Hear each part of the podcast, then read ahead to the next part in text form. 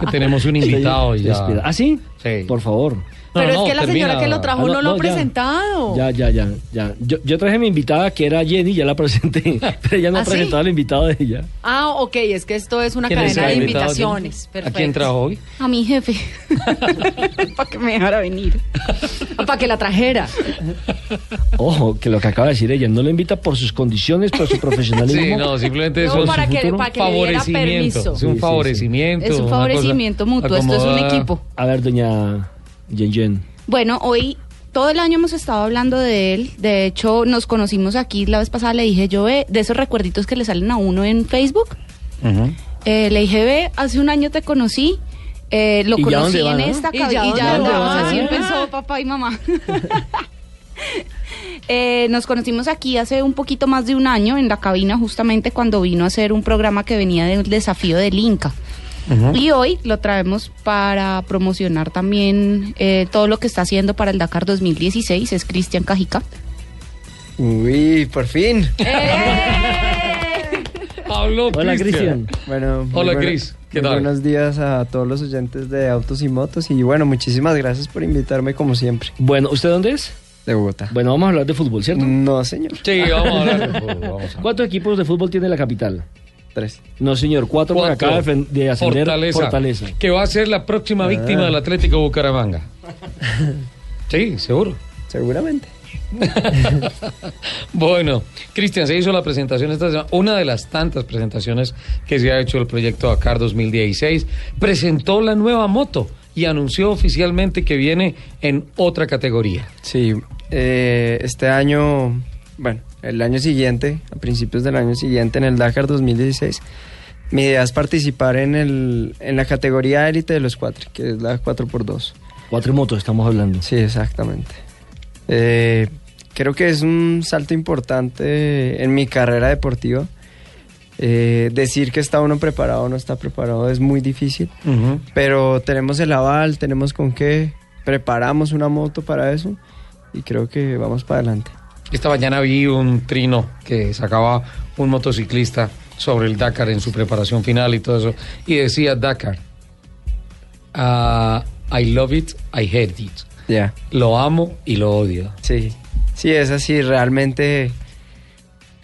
En este momento uno piensa como "Ah, otra vez y Es que el pre-Dakar es bien eh, duro, es ¿no? bien difícil, ahí sí comparto 100% lo que mi amigo Juan Esteban Sarmiento dijo acá y es que eh, el pre-Dakar y conseguir la plata El es, el desgaste total.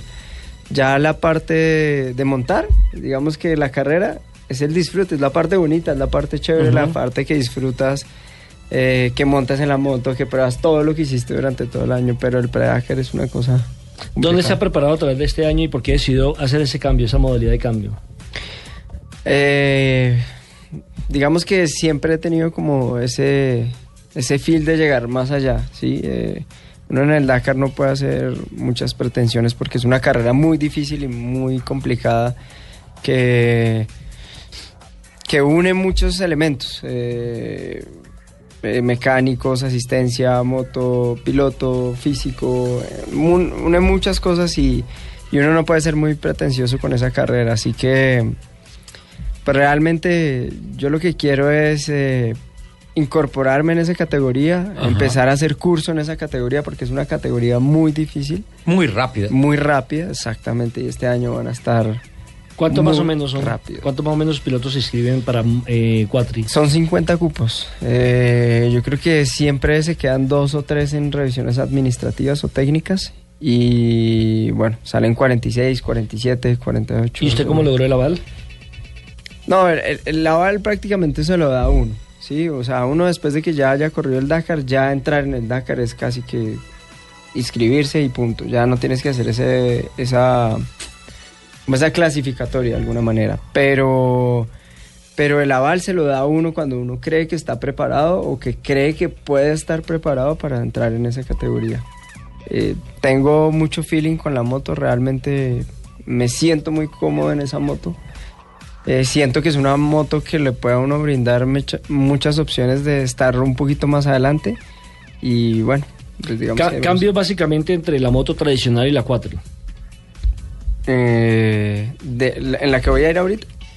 En- y la moto de ruedas, eh, todos, o sea... Bueno, no, esta se asemeja un poquito más a la, a la moto de dos ruedas, porque es una, una quattro que tiene cambios, clutch normal, o sea, mecánicamente motor y partes de engranaje es como la de una moto, porque es cadena, tracción a dos ruedas, eh, y clutch y el freno es en la mano derecha. Bueno, es muy similar en ese, en ese aspecto. Es mucho más dura. Es una moto mucho más dura que desgasta mucho más. Que se desgasta la moto y uno, porque ambos sufren más, siendo más rápida, ¿no? Con todo respeto, yo nunca le encuentro similitud. Porque el apoyo en las cuatro ruedas hace que siempre maneje de una manera diferente a las dos ruedas. Sí, total. Eh, me refiero es que se parece, es como en la dinámica mecánica, ¿cierto? Ah, bueno. En la Eh, operación de la máquina. En la operación de la máquina, porque la otra cuatri sí es totalmente diferente. Entonces, esta sí se parece un poquito más a la moto. Y es 4x2. Sí, señor. Bueno, ahí, ahí iba mi pregunta y es, obviamente, el, el reto que se viene es muy grande porque enfrentar, no sé, unas dunas o, o- o este tipo de, de, a todo lo que te vas a enfrentar en el Dakar, pasar de un 4x4 a un 4x2, ¿qué se te viene? Eh, la, exper- la- la experiencia, eh, digamos que estoy haciendo el mismo balance que hice hace dos años, ¿sí? Que fue comenzar con una 4x4, irme al desafío del Inca y probar cómo me iba. ¿Me fue bien? Listo, perfecto. Después fui a- al siguiente en el 2014 y fui en 4x2 y fueron el desafío Inca que son mil kilómetros de solo dunas. La hice en la 4x2. Y ahí era donde yo decía, bueno, si aquí me siento cómodo y puedo terminar la prueba y puedo lograr que la moto que estoy construyendo se comporte bien, creo que vamos para adelante.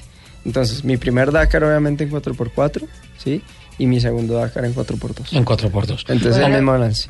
Vamos a cumplir con unos mensajes y ya continuamos metiéndonos más de lleno en la arena que ya nos llama, porque el tema del Dakar ya se hizo rueda de prensa oficial en Argentina, en Buenos Aires este, esta semana y pues ya definitivamente los motores están tibios, a punto de ponerse calientes para una edición más en Sudamérica del Rally Dakar, nuevamente con participación colombiana.